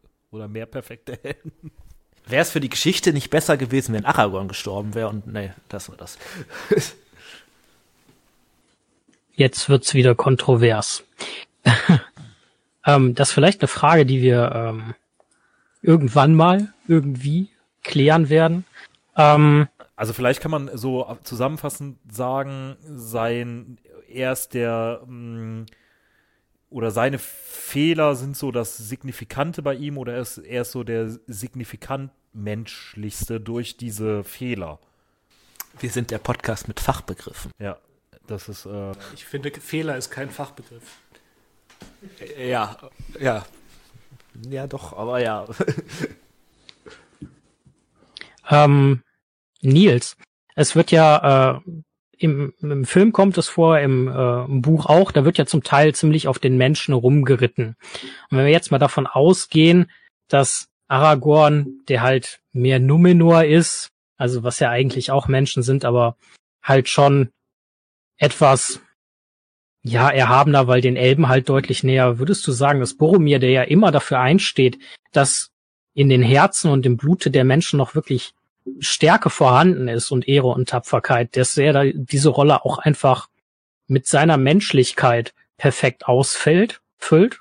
Äh, ja, natürlich. Ne? Also er ist ja nicht umsonst als Charakter von Tolkien geschaffen worden. Also ich äh, denke schon, dass er da eben diese wichtige Rolle hat und der auch komplett zuteil wird ich glaube, dass das für uns, also wenn wir jetzt mal davon ausgehen, dass das halt eben ein ähm, fiktives Werk ist, dass das für uns als Leser oder Zuschauer halt ähm, sehr wichtig ist, dort einfach einen fehlerhaften Charakter zu haben, mit dem man sich so am ehesten vielleicht noch ähm, von seiner Menschlichkeit her, also der so dieses äh, Menschliche als äh, signifikantes Wesen hat, ähm, dass man halt sich von seiner Menschlichkeit her am ehesten mit ihm identifizieren kann. Also ich meine, klar, alle, die jetzt irgendwie den Podcast hören und als sie jünger waren, den Herrn der Ringe gelesen haben oder die Filme gesehen haben, haben vielleicht gedacht, boah, ich möchte gern so durch den Wald laufen können wie Aragorn oder Bogenschießen wie Legolas oder äh, meine Streitachs schwingen wie Gimli und äh, Bier trinken wie die Hobbits oder keine Ahnung. Aber wenn man dann. Zumindest einer von diesen Punkten hat ja dann geklappt, Gott sei Dank. äh, aber wenn man davon ausgeht, wenn man davon ausgeht, ähm, dass äh, man sich äh, mit dem Lesen vom dem, ähm, von den Ringen oder von oder mit dem Schauen der Filme ähm, vom Herrn der Ringe ja durchaus auch irgendwie äh, selber so ein Teil erwachsen wird oder ähm, sich selber auch reflektiert, dann denke ich, füllt er das sehr gut aus, weil dieser Charakter halt eben Schwächen zulässt. Ich habe zwar eben natürlich ganz provokativ gesagt, er ist ein Loser, ähm, aber er lässt einfach Schwächen zu und das macht ihn doch wieder sehr stark und äh, glaube ich, dass äh, das so ein Teil ist, warum wir uns vielleicht als Leser doch sehr stark mit diesen Menschlichen dann auch identifizieren können und dadurch auch durchaus stolz drauf sein können als Leser. Wohl gesprochen, wohl gesprochen. Ja, ich würde dann tatsächlich anfangen, mit der Liste fortzufahren. Also eigentlich nicht anfangen fortzufahren, weil ich fahre ja fort. Ähm, wieso hat Boromir Angst vor Galadriel? Ich bin mir sicher, das ist eine Frage, die wieder auf Tims Mist gewachsen ist. Und in der Hoffnung, dass das äh, diesmal nicht einfach nur, ich schreibe das mal dahin und gucke, was passiert und antworte darauf nicht, äh, äh, Nümmerchen wird. Äh, Tim, dann äh, erklär uns doch mal, was hast du dir dabei gedacht und wie siehst du das selber? Äh, ich habe das einfach mal so dahingeschrieben äh, und äh, antworte da jetzt aber gar nicht drauf. Nee, Quatsch. Ähm, ich, äh, also die Frage hat den Hintergrund folgender. Also als die Gefährten in Lorien sind, äh, sprechen die ja alle mit Galadriel und Boromir ist so einer der ersten, der irgendwie sagt, oh, die guckt mir voll in, in, den Kopf und alles ist schlimm und die hat mir irgendwie Angst gemacht, ähm, weil die ihn mit seinen Problemen konfrontiert, was sie eigentlich mit allen Gefährten tut, aber Boromir hat halt eigentlich in dem Moment so die die größten irgendwie, ne, weil er da schon so anfängt, dem Ring zu verfallen. Ähm, und das ist eigentlich auch zumindest meine Antwort auf die Frage, wieso gerade Galadriel äh, Boromir so hart zusetzt in Lorien, weil sie halt da schon erkennt, ja, okay, wenn es an jemandem scheitert, sagt er auch in dem Moment, okay, das Ganze droht zu scheitern hier, ähm, dann scheitert es an Boromir. Ist es am Ende ja dann Gott sei Dank nicht, ähm, aber äh, sie hat das in dem Moment eigentlich schon klar gemacht. Sie hat, war da so ein bisschen Ruferin im Wald und niemand hat auf sie gehört. Ich weiß nicht genau, ob es Galadriel oder Gandalf ist, aber einer von beiden sagt zu Frodo ja auch, ähm, er wird versuchen, dir den Ring wegzunehmen. Du weißt, von wem ich spreche. Ich glaube, es war Galadriel, oder? Äh, also im Film ist es zumindest Gandalf, aber es kann durchaus sein, dass das im Buch von jemand anderem kommt. Im Film ist es äh, tatsächlich Galadriel. Ist das nicht diese Szene vor Moria, wo Gandalf mit Frodo spricht? Äh, okay, das ist. Aber es ist da schon offensichtlich, dass Boromir gemeint ist, auf jeden Fall. Das ist äh, sehr traurig, weil ich habe den Film gestern erst geguckt und ich weiß es nicht mehr. Ähm, Willst du kurz noch äh, erzählen, wie es dazu kam, dass du den Film geguckt hast? So, äh, äh, ja, Wolltest also, du dich vielleicht auf die Folge vorbereiten? Ähm, nee. Ähm, meine Freundin hat äh, zwei Figuren äh, verwechselt und dann meinte ich, jetzt musst du alle Filme. Welche Figuren? Das ist ja jetzt auch sehr interessant. Äh, Frodo und Boromir. nee, ähm, es waren äh, Theoden und Denethor, glaube ich. Wobei das ja Dann jeweils, habt ihr den ersten Film noch mal geguckt. Wir gucken jetzt alle noch mal. So. Wobei, die kann man ja durchaus mal durcheinander bringen. Die sind beide etwas betagter Äh, und regieren. Um Tobi zu eine. zitieren, nein, der eine ist komisch eine Tomate und der andere nicht. Ähm, ich habe tatsächlich als Kind immer ähm, Saruman und Sauron verwechselt und habe mir das immer so vorgestellt, weil ich, also da war ich keine Ahnung acht oder so, ähm, dass Frodo, Gollum und Sam dann am Ende quasi in Saurons Schlafzimmer gegangen sind in dem Turm und in seinem Schlafzimmer war so ein Loch im Boden, wo so Lava drin war und da mussten die den Ring reinwerfen. Das habe ich aber auch, aber aufgrund äh, des Namens einfach. Ja, das ist auch, man sollte die beiden Hauptbösewichte auch nicht so ähnlich nennen. Das ist. Ich finde das eine schwer coole Idee. Also kindliche Fantasie 1 zu 0, muss ich mal sagen. Ähm, ja, äh, irgendjemand wirft mal wieder Sachen runter, das seid ihr von uns ja zum Teil schon gewohnt. Ähm, Oder klackende Feuerzeuge. etwas, äh, ja, etwas, äh, was wir ja auch immer mal wieder ähm, ansprechen, wie uns die äh, schauspielerische Darstellung gefallen hat der verschiedenen Charaktere, auch jetzt zu Boromir. Ähm, Sean Bean, wo man ja im Allgemeinen grundsätzlich erstmal davon ausgehen muss, dass der Charakter es nicht bis zum Ende des Films schafft. Ähm, oder der Serie oder Also sonst bis zum irgendwas. ersten Film am Ende schafft das ja. Nur dann halt nicht weiter. Ja, bis zum Ende der ersten Staffel schafft er es ja auch. Aber dann kommt halt einfach für Frodo der Winter und der Kopf von Ned muss halt einfach ab. Ja. Äh, ja, sagen wir das so. Äh, tatsächlich, äh, kurzer Fun-Fact dazu, äh, ich weiß nicht, wer von euch das Buch nicht gelesen habt. Ich denke, wer das erste Buch liest, ist am Ende sehr irritiert, weil der Boromir ja tatsächlich gar nicht stirbt. Das passiert ja erst am Anfang des zweiten Buchs. Also der stirbt eigentlich ein Kapitel später. Wenn wir gerade Fun Facts raushauen, mache ich auch noch äh, zwei. Einerseits sagt Sean Bean, dass das immer noch sein Lieblingstod war, den er je dargestellt hat. Und andererseits wäre ähm, Viggo Mortensen, also der Darsteller von Aragorn, tatsächlich in, ja, nicht direkt in der Szene, aber im Kampf mit Lurz, diesem komischen Urukhäuptling, äh, fast mit einem Messer abgeworfen worden, mit einem echten. Ist der nicht im Film mit einem Messer abgeworfen Ja, ja, worden? genau, aber das war halt, also das kam so, dass dieser Schau, also das, da liest man verschiedene Versionen, aber die gängigste ist so, dass dieser Schauspieler von dem Lurz, von dem Uruk, der hatte irgendwie eine komische Maske oder komische Kontaktlinsen, und dass er richtig schlecht gesehen hat. Und er hat halt echt einfach auf den Schauspieler so ein Messer geworfen. Und ähm, dass er das halt so mit dem Schwert abwehrt, ist wohl äh, tatsächlich einfach, der hat das halt echt einfach abgewehrt, weil er sonst ein Messer ins Gesicht gekriegt hätte. Ja. Die Frage ist, ob uns da nicht vielleicht ein äh, Boromir aufgebunden wurde. Ähm, das ist natürlich auch was, was sich äh, super vermarkten lässt. Auf der anderen Seite kann es ja auch sein. Weiß da jemand äh, mehr, außer natürlich den Personen, die vor Ort waren? Wenn ihr was wisst oder mehr wisst oder ansonsten einfach mal Fakten checken wollt, macht das gerne, setzt uns dann in Kenntnis. Aber jetzt nochmal zurück. Ist Sean Bean ein guter Boromir? Ach so, das war die Frage. Ähm, ich Ja. habe es, glaube ich, am Anfang schon gesagt. Für mich, ja, auf jeden Fall.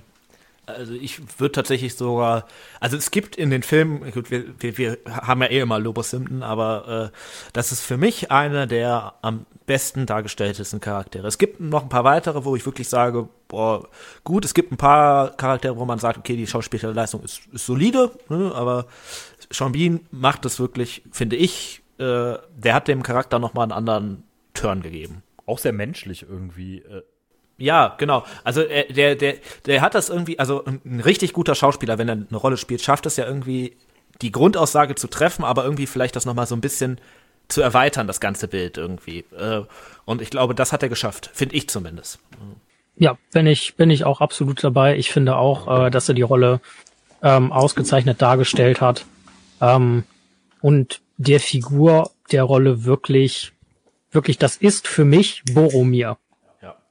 Trotz ich, der roten Haare. So sagen. Trotz der roten Haare.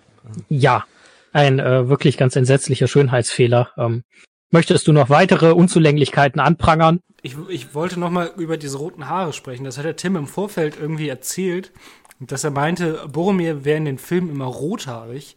Aber das stimmt doch einfach nicht. Der hat doch braune Haare. Also Punkt A hat er ja in den Büchern trotzdem schwarze Haare. Ja, okay. Und das sind ja, definitiv geschenkt. keine schwarzen Haare. Ja. Äh, und Punkt B ist das Rot. Ich Warte, weiß nicht, waren wo du gucken gelernt hast. schwarz Aber, oder waren die einfach nur dunkel? Aber selbst, selbst der Steffen sagt nein. ja, der Steffen ist auch farbenblind. Also, äh, das stimmt doch gar nicht. also für mich ist das rot, ehrlich also, gesagt. Nein, also Äh, es gibt ein paar Szenen, wo die so ein bisschen rotlich äh, anschimmern. Das liegt aber daran, dass der irgendwie von hinten oder von der Seite halt mit so gelbem Licht angestrahlt wird. also wird es in dem Moment als rothaarig dargestellt. ähm, wirkt ihr durch diese, mh, durch diesen Farbton, ob es jetzt braun oder rot ist, finde ich, ähm, also Gondor darf man sich ja nicht so als ähm, nordisches Volk vorstellen. Ne? Vielleicht liegt es jetzt auch so ein bisschen an Game of Thrones. Aber ich, äh, du, auch durch dieses Horn, was der ja dann äh, bläst, ne, das Horn Gondors hat er ja, ähm, wirkt er für mich auf eher, eher so ein Vertreter der ähm, ein- ein- einer Nation von Wikinger inspiriert oder Schotten oder ähm, Ja, eben, also- genau. Und das ist ja Gondor eigentlich gerade nicht. Wo du gerade das ja von eher ein Gondor sagst, äh, äh, wir sollten tatsächlich äh, das klauen ne, von unserer, äh, von einer unserer Lieblingsbands äh, und das Horn Göndirs einführen. Nein, machen wir nicht. äh, ähm, aber äh, das ist halt der Punkt. Ich, ich finde halt eigentlich wäre tatsächlich so für Gondor wäre jemand mit einem dunkleren Haaren so passender gewesen. dadurch kommt Gondor halt irgendwie, er ist ja so der charakteristische Darsteller für Gondor. Gut, es ist jetzt rein optisch. Ja gut, aber Allerdings, das, ist äh, das zweite Wort, was Die ist Nation Gondor. Gondor, dadurch finde find ich im Film eine komplett andere Wirkung ein oder ein andere, anderes Bild, ne?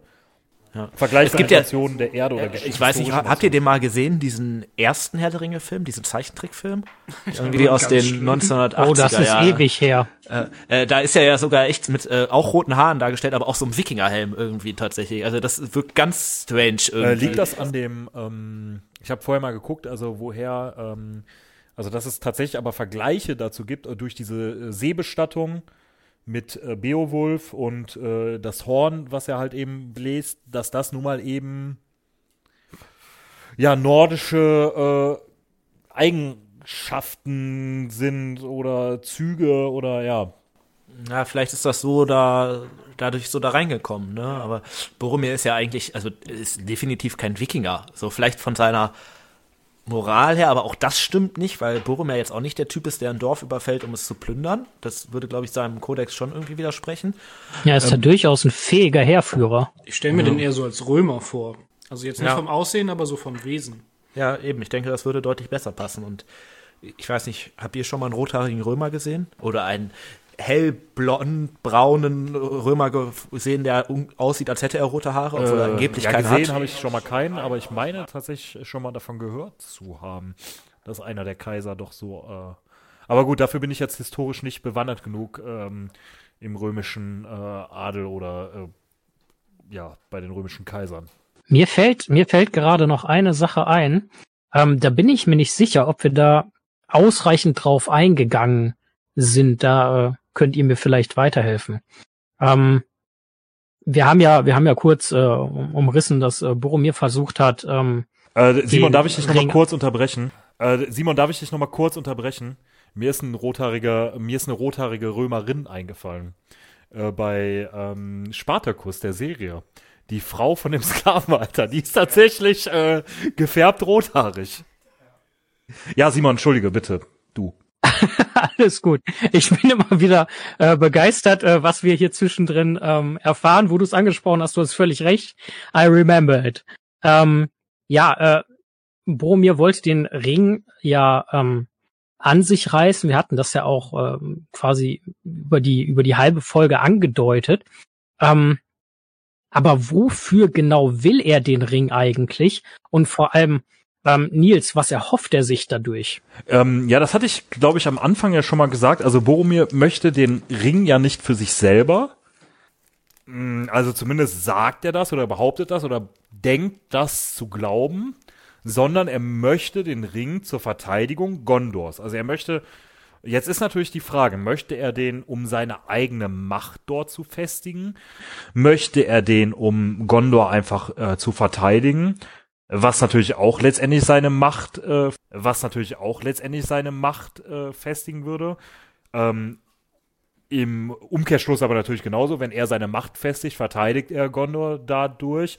Ähm, also er scheint oder behauptet zumindest, dass er ihn nicht für sich persönlich will, sondern als Waffe, was ja so viele behaupten, ne, was den Fehler, den ja auch Faramir dann irgendwie im Verlauf begeht und Denethor halt auch, ähm, dass sie eben diesen Ring wollen als mächtige Waffe, was sie glauben, was es, was äh, der Ring ist, äh, um halt einfach äh, Gondor gegen die immer wieder anschwemmenden Orkheere oder Feindheere verteidigen zu können. Da muss man natürlich jetzt mal betrachten, Gondor hat es da natürlich auch nicht leicht in dieser Lage. Ne? Also Gondor als ähm, Bollwerk gegen das Böse, sage ich jetzt mal. Auch als Saurons Hauptfeind zu dem und Zeitpunkt. als einfach, Saurons ne? Hauptfeind, ne? eben durch die geografische Nähe einfach, die ja auch immer äh, wieder Sauron da die Stirn bieten. Und äh, er hat es, glaube ich, einfach leid. Er, da muss man ja wahrscheinlich sehen, er wird viele gef seiner vorigen Gefährten oder äh, Kameraden irgendwie vorher äh, sterben gesehen haben und äh, ja, ich denke mal, das ist so die Intention von ihm, warum er den Ring will. Wahrscheinlich einfach, um weiteres Leiden zu verhindern. Versuche ich jetzt mal positiv ähm, so zu formulieren. Natürlich äh, mit einem schlechten, also er trifft dadurch eine schlechte Wahl. Ich denke, das ist jedem klar. Das haben wir ja eben auch schon angesprochen, dass das äh, ja jedem äh, bewusst, dadurch jedem bewusst wird, dass es halt eben nicht gut ist, den Ring äh, zu erhalten, weil der Ring eben korrumpiert. Aber die Intention, die er zuerst hat oder glaubt zu haben, ist natürlich an sich durchaus ihrer Ehren wert. Ich glaube, also er sagt ja auch, er möchte Stärke, um sein Volk zu verteidigen. Ich würde das zumindest dem Film Boromir auch abkaufen, dass er das tatsächlich so meint. Der sagt ja auch, ich, das ist in jedem Fall im Film, ich weiß nicht, ob es im Buch ist, ähm, das müsste man nochmal nachschauen. Ähm, der sagt ja auch zuerst, äh, was könnte ein Mann wie Aragorn irgendwie alles mit dem Ring machen und sagt dann ja auch erst, ja, oder Boromir, wenn halt Aragorn ihn nicht haben will oder so. Ne? Ähm, also Ist das wirklich im Film? ja, äh, kurz bevor der Frodo versucht, den Ring abzunehmen. Okay. Mit dieser Holzsammelszene da. Ähm, also ich glaube tatsächlich, Boromir ist hat da schon eigentlich edle Absichten. Verfällt natürlich irgendwie in einem Irrglauben, aber äh, ihm jetzt zu unterstellen, dass er den Ring haben möchte, um seine Macht zu festigen, glaube ich nicht. Zumal er ja zu dem Zeitpunkt eigentlich noch davon ausgehen muss, äh, der ist halt der Thronerbe. Welche, welche Macht soll der denn zu dem Zeitpunkt großartig festigen? Ne? Aragorn ist ja immer Ja, noch so eine Bestehen- große durch das Unbekannt. Bestehen äh, Gondors festigt er natürlich seine Macht, das meine ich damit. Wenn Okay, Gondor untergeht, hat er eben keine Macht mehr. Ne? Ja, klar, okay, ja. Und etwas, was mir noch eingefallen ist, was vielleicht auch noch mal ein ja einen guten Beweis liefert dafür, dass äh, Boromir, ähm, auch wenn er sich äh, durch seinen Angriff auf Frodo und den äh, Raubversuch des Ringes äh, ja ein Stück weit ausgestoßen hat, aber nachdem Boromir gefallen ist, richten ihn die anderen drei Gefährten, also in dem Fall dann noch Gimli, Legolas und Aragorn ja her, ähm, und singen auch ein Klagelied für ihn. Also die verabschieden ihn schon äh, schon ja sehr kameradschaftlich. Ich denke, das ist äh, vielleicht auch noch mal ähm, ein guter Hinweis darauf, äh, dass da wirklich eine Gemeinschaft aus Gefährten zusammenwachsen gewachsen war. Ich denke, da hast du äh, völlig recht. Ähm, Ja, also äh, das ist tatsächlich auch so einer der äh, Punkte. Boromir ist nie aus dieser Gemeinschaft wirklich raus. Ne? Also oder zumindest vielleicht war er kurz raus in dem Moment, wo er versucht, Frodo den Ring zu holen, aber er kommt halt zumindest dahin zurück. Ähm, und insofern denke ich, dass man jetzt nicht sagen kann, dass die Gemeinschaft zerbrochen ist, in dem Sinne, dass Boromir da rausgebrochen ist, sondern die ist halt einfach zerbrochen, weil Frodo nach Mordor aufgebrochen ist. Ohne den Rest. Ja, ähm, habt ihr noch irgendwelche Anregungen, Fragen, Anmerkungen? Ja, ähm, an dieser Stelle habe ich persönlich noch eine Empfehlung. Ich weiß nicht, ob wir es äh, verlinken werden. Verlinken wir das? Können wir das mit unserem äh, Ruf als kultivierter Podcast verbinden? Gebt einfach nur mal die Worte Boromir und Katapult bei Google ein und äh, genießt die nächsten, nächste Minute. Äh, äh, ja. Äh, mehr will ich dazu eigentlich gar nicht sagen.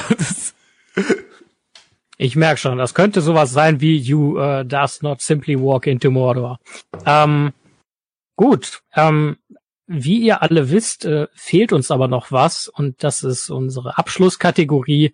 Ähm, ihr kennt sie inzwischen so und jetzt alle ein Zauberer. Kommt nie zu spät. Gandalf ist ja, äh, ich nenne es jetzt mal in einer ganz interessanten Situation. Ähm, und zwar kennt er Boromir aus Gondor trifft ihn dann äh, logischerweise in Bruchtal bei Elrons Rat wieder, zieht äh, gemeinsam mit ihm und den anderen los, fällt dann in Moria. Mal angenommen, Gandalf wäre nicht in Moria gefallen. Wie wär's denn dann ausgegangen? Was denkt ihr? Und was hat Gandalf selber von Boromir gehalten? Ich sehe lange Gesichter, nachdenkliche Gesichter. Ja, das ist, glaube ich, tatsächlich eine Frage, die echt ein bisschen Antworten erfordert. Äh, ich glaube, du hast zumindest uns drei jetzt auch hier echt auf dem kalten Fuß erwischt. Also ich glaube, da haben wir halt echt gar nicht drüber nachgedacht bis jetzt.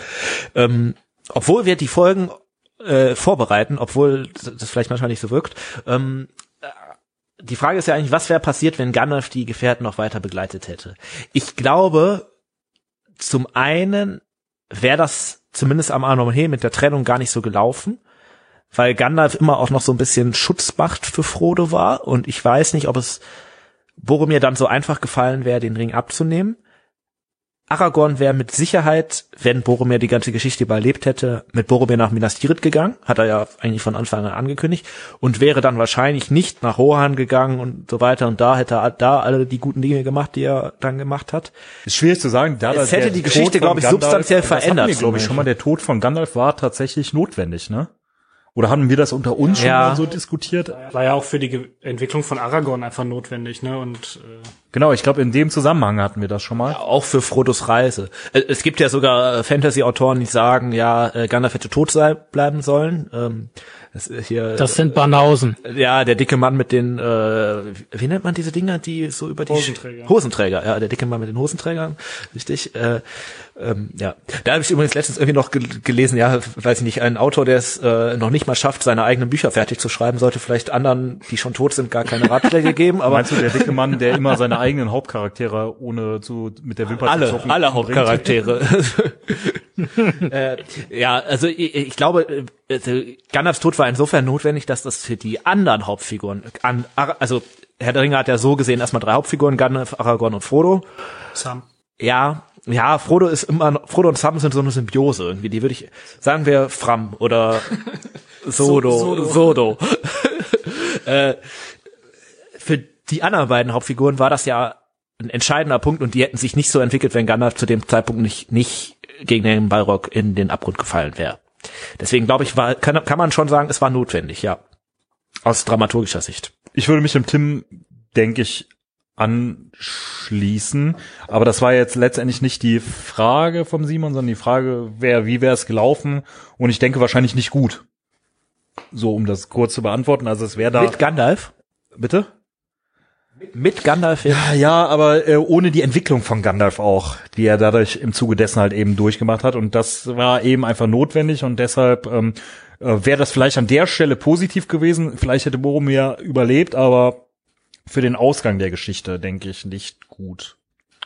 Vielleicht äh, haben die Zuschauer da draußen oder Zuhörer da draußen äh, eine andere Meinung dazu.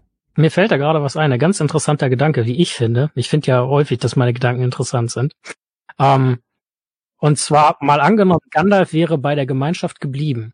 so Boromirs ähm, Verlangen nach dem Ring wäre ja vermutlich nicht unbedingt kleiner geworden, hätte sich aber vielleicht weiter angestaut. Hätte es nicht, nicht sein, hätte es nicht sein können, dass er, dass sich das dann irgendwann böse entladen hätte. Und die zweite Frage, die ich euch ja gestellt hatte, ist, ähm, Gandalf kannte Boromir ja schon. Ist, wisst ihr, was Gandalf von ihm hielt? Äh, Tobi, willst du vielleicht noch mal was sagen? Viel wissen tue ich dazu nicht. Ich habe mir die Beziehung immer so vorgestellt. Ähm, also natürlich kannten die sich. Ich glaube, die hatten auch gegenseitige Wertschätzung füreinander, obwohl Boromir wahrscheinlich vor Gandalf auch immer so ein bisschen bisschen Angst hatte. Ähm, ich habe mir die Beziehung immer so vorgestellt. Kennt ihr das, wenn man so in so einem Freundeskreis ist und dann gibt es da irgendwie so einen, der, wenn man sich in der Gruppe trifft, ist der immer dabei. Aber wenn man sich halt mal privat trifft, ist das irgendwie sehr komisch, also nur zu zweit. Ich glaube, so läuft es bei denen. Die sind zwar irgendwie Teil dieser Gemeinschaft, aber ich glaube, so, so ähm, eine wirkliche direkte Beziehung zusammen außerhalb dieser Gemeinschaft hatten die, glaube ich, gar nicht so groß. Ich glaube das auch. Ich würde da zustimmen, tatsächlich. Ich glaube, es gibt wenig direkte Beziehungen zwischen Gandalf und Boromir. Ausnahme ist natürlich, okay, zumindest im Film, Gandalf warnt Frodo mehr oder weniger direkt vor Boromir ja, und sieht ihn irgendwie so ein bisschen als Gefahr. Ähm, aber trotzdem, so, so richtig interagieren tun die ja jetzt auch nicht. Ne? Also die sind halt beide da, aber dass man jetzt sagen könnte, dass so eine ganz klare Beziehung zwischen wie zwischen Boromir und Aragorn oder Aragorn und Gandalf oder Frodo und Boromir oder wer auch immer, gibt es glaube ich gar nicht so sehr. Ähm, habt ihr noch was? Nö, ich wäre bedient. Okay. Ähm, dann äh, lieben Dank, Tobi, dass du uns äh, wieder besucht hast. Und, ja, darf äh, ich mit einem äh, mit einem äh, Schlusswort enden? Ähm, da also, du dich jetzt also, schon nahtlos da rein äh, fügst, äh, für mich persönlich ein, nee, für, für, für, mich persönlich ein Schlusswort. Also du kannst ja nachher noch weiterreden. Ähm, alle, die so ein bisschen in äh, elbischen Sprachen bewandert sind, bitte seht es mir nach. Ich habe das nur eben einfach gegoogelt. Äh, so ein elbisches Sprichwort. Ich weiß noch nicht, ob Sindarin oder Quenya oder was auch immer ist. Und es ist mit Sicherheit miserabel ausgesprochen. Aber äh, meine Schlussnachricht an euch ist, Upedo Ethin Glavrat na eni. Äh, Tim, das heißt hast du es äh, verstanden? Hast du es verstanden? Ich, äh, ich spreche kein Elbisch. Also tatsächlich. Äh, das äh, das heißt so viele auf, Fälle und so das oder so viele Mutationen. Das kann ich mich lernen. Das äh, heißt auf Deutsch: äh, Rede nicht so eingeplappert zu mir. also ja, Boromir redet sowieso kein Geplapper mehr. Der ist tot.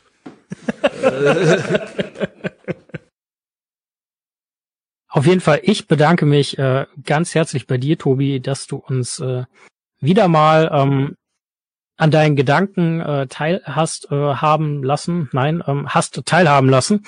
Ähm, du bist äh, tatsächlich ein sehr gern gesehener Gast bei uns und äh, so wie wir das mitbekommen, auch bei unseren Zuhörern.